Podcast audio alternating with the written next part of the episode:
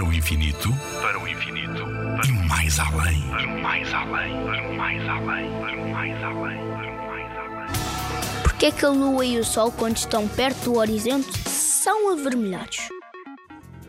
Vista do espaço, como mostram as fotografias tiradas pelos astronautas, a Lua é uma bola cinzento clara, iluminada pelo Sol. Este astro, por sua vez, brilhando no espaço escuro, parece quase branco.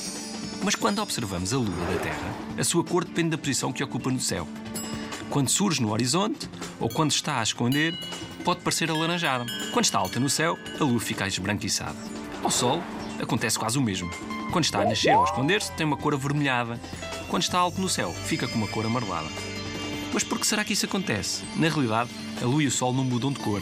O que acontece é que a cor parece mudar só porque olhas para eles através da atmosfera terrestre. A luz, ao viajar pelo ar, é alterada. Pode dizer-se que a atmosfera fica lá com algumas cores. Quando os astros se encontram perto do horizonte, há mais quantidade de ar para atravessar, mais partículas de pó, fumo e outros gases, que ficam com as cores mais azuis. E a luz que chega aos nossos olhos parece mais vermelha.